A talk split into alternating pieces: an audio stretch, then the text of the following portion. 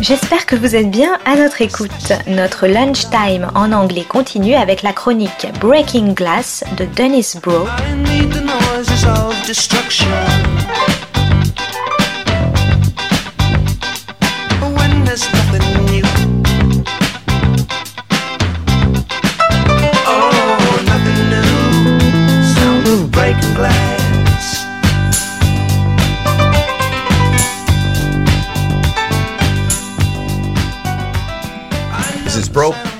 on the Global Film Beat, Breaking Glass. Today's episode The Battle at Lake Changjin China's on screen contesting of American aggression.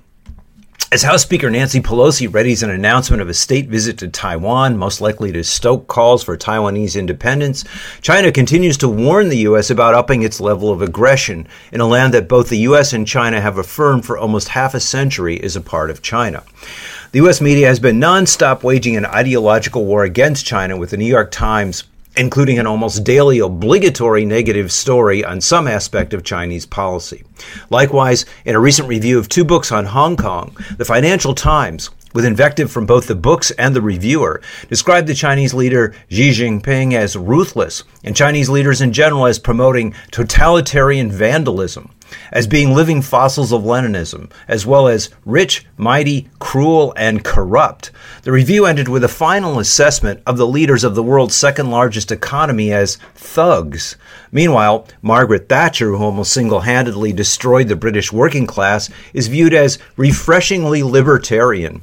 The Western capitalist corporate media cannot stop chiding, uh, chiding China for its draconian COVID lockdown policy a part of which is simply a prod on the part of Western leaders to push China back to full production of cheap goods needed in the West to assuage populations which, with both the recession and rising inflation, otherwise cannot afford these commodities. The media point also is often to keep Western audiences from making a comparison between the authoritarian Chinese system and the democratic system in its handling of the pandemic. In June 2022, the U.S. attained the horrendous peak of over 1 million deaths, most in the world, or 3,042 deaths per million, with its allies in Europe not doing much better at 2,434 deaths per million. China, meanwhile, for the same period, registered 5,226 total deaths, or 3.7 deaths per million, sharply contesting the old Orientalist adage that people in those countries don't value human lives. Had the U.S. followed China's draconian methods, it would have had 1,307 deaths instead of over 1 million. China's policy was also better for business because in the COVID lockdown, the Chinese economy continued to grow, but at a slower rate, while the U.S. economy contracted. The Chinese, though, are asserting and defending themselves. Nowhere more prominently, perhaps, than in the cinema, where last year's box office bonanza, The Battle at Lake Changjin, available on Netflix, about Chinese entry into the Korean War for the purpose of, in the film's argument, defending the just successful revolution from American aggression. Lake Changjin was not only the highest grossing film in Chinese history, with a sequel already released this year, but also was last year's second highest grossing film in the world at 913 million, and that included Hollywood releases. Chinese audiences flocked to see the film, one of the most expensive ever made, with a budget of over 200 million, commissioned by the Chinese Communist Party and released on National Day, which celebrates the birth of the People's Republic in 1949 a triumvirate of Chinese directors, Chen Kaige, Dante Lam, and Tsui Hark, whose Taking of Tiger Mountain was a momentous World War II epic, directed the film, which stars Jackie Wu, the lead in two previous action blockbusters, 2015's Wolf Warrior and 2017's Wolf Warrior 2.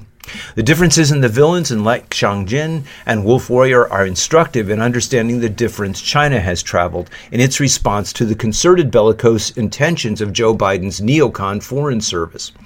The Wolf Warrior battles and bests a rogue ex Navy SEAL in the former, while the might of the Chinese army faces and routs the superior technology of the U.S. forces in Korea in the latter. Wu Zhongli, Jackie Wu, returns in 1950 from the Ch- uh, Chinese Civil War as an honored commander of the People's Liberation Army's rough and rowdy 7th Company. He has been promised a piece of land, which he intends to cultivate to take care of his parents. This is not to be, as he and the Seventh Company are quickly called back into battle as the Americans are threatening to cross the Yalu River, the border between Korea and China, and bring the war to China, with the American commander Douglas MacArthur, one of the villains of the piece, shown at his most aggressive and bellicose in wanting to invade China and crush the revolution. Wu Zhongli and his rebellious younger brother, who joins the unit, face multiple challenges in battling the superior American air and armored tank force. From the air, the American bombers strike and decimate the train transporting the company, and they then have to wade through the mountains in snow and ice to reach their goal. One of the major points of the film demonstrates on the battlefield, which Giovanni Arrighi in Adam Smith in Beijing qualifies as the industrious quality of the overwhelming might of the Chinese population versus the industrial might of Western technology. The men of the Seventh Company play dead in order to avoid American strafing from the air. Later, in a battle against enemy tanks, one of the company's stalwarts sacrifices himself to drive a jeep with a marker for the American bomber pilots behind an American retreating column, so the pilots mistake the column for the enemy and bomb it. The relative poverty of the Chinese economy versus the American in 1950 is stressed, as at Thanksgiving the Americans share turkey and stuffings, while the Chinese in the mountains above them pass around potatoes, which they divide into quarters in order that they all may eat. Nevertheless, the film shows the Chinese victorious and features an extended scene with the American soldiers in retreat. Lake Changjin, in its, in its presentation of the colorful characters of the 7th, utilizes many of the tropes of the American World War II platoon film, such as Battleground and Bataan, including stressing the democratic nature of the People's Army. Unlike subsequent American films, where the enemy is often either faceless or vicious, the American soldiers in several scenes are humanized, shown equally as nervous as the Chinese about preparing for battle. It's their leaders, pushing them to fight in a far off war, who are the problem in the film and not them. Nevertheless, the film does make several relevant points clear, which ought to, but probably won't, function as a caution to current U.S. policymakers.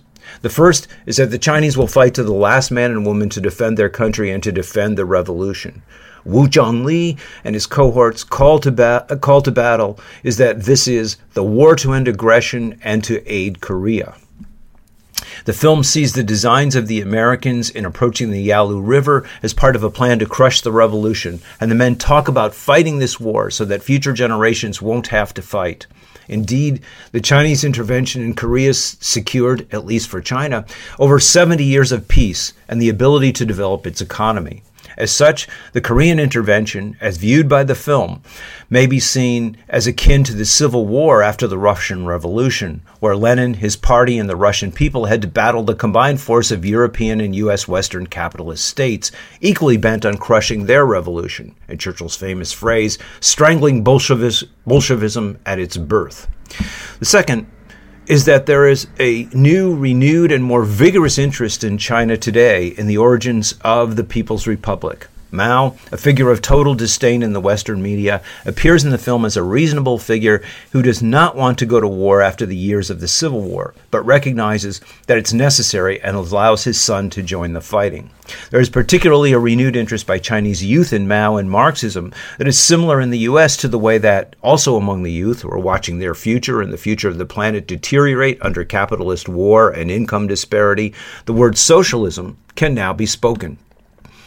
As Antony Blinken, Jake Sullivan, Victoria Nuland, and the rest of Biden's neocons, who promote aggressive rhetoric, which would make those from the two Bush administrations blush, and as American democracy descends into the candidate from one party flirting with announcing his candidacy for president to avoid being arrested, and the might of the other party using the legislative apparatus to label their rival candidate criminal because they have fulfilled none of their promises and thus cannot beat him any other way, American democracy does not appear to the world as a shining beacon against Chinese authoritarianism. The lesson of Lake Changjin, which enjoyed such widespread support within China that the film set the world record for domestic box office, is that a fading empire had better think twice about what seems to be its hell-bent path to a war that may only result in another American retreat. This is Broe on the Global Film Beat signing off and breaking glass. Oh, Dennis Broe is the author of Film Noir, American Workers and Post-War Hollywood, Class Crime and International Film Noir, and Maverick or How the West Was Lost. Is hyper-industrialism and television seriality the end of leisure and the birth of the binge?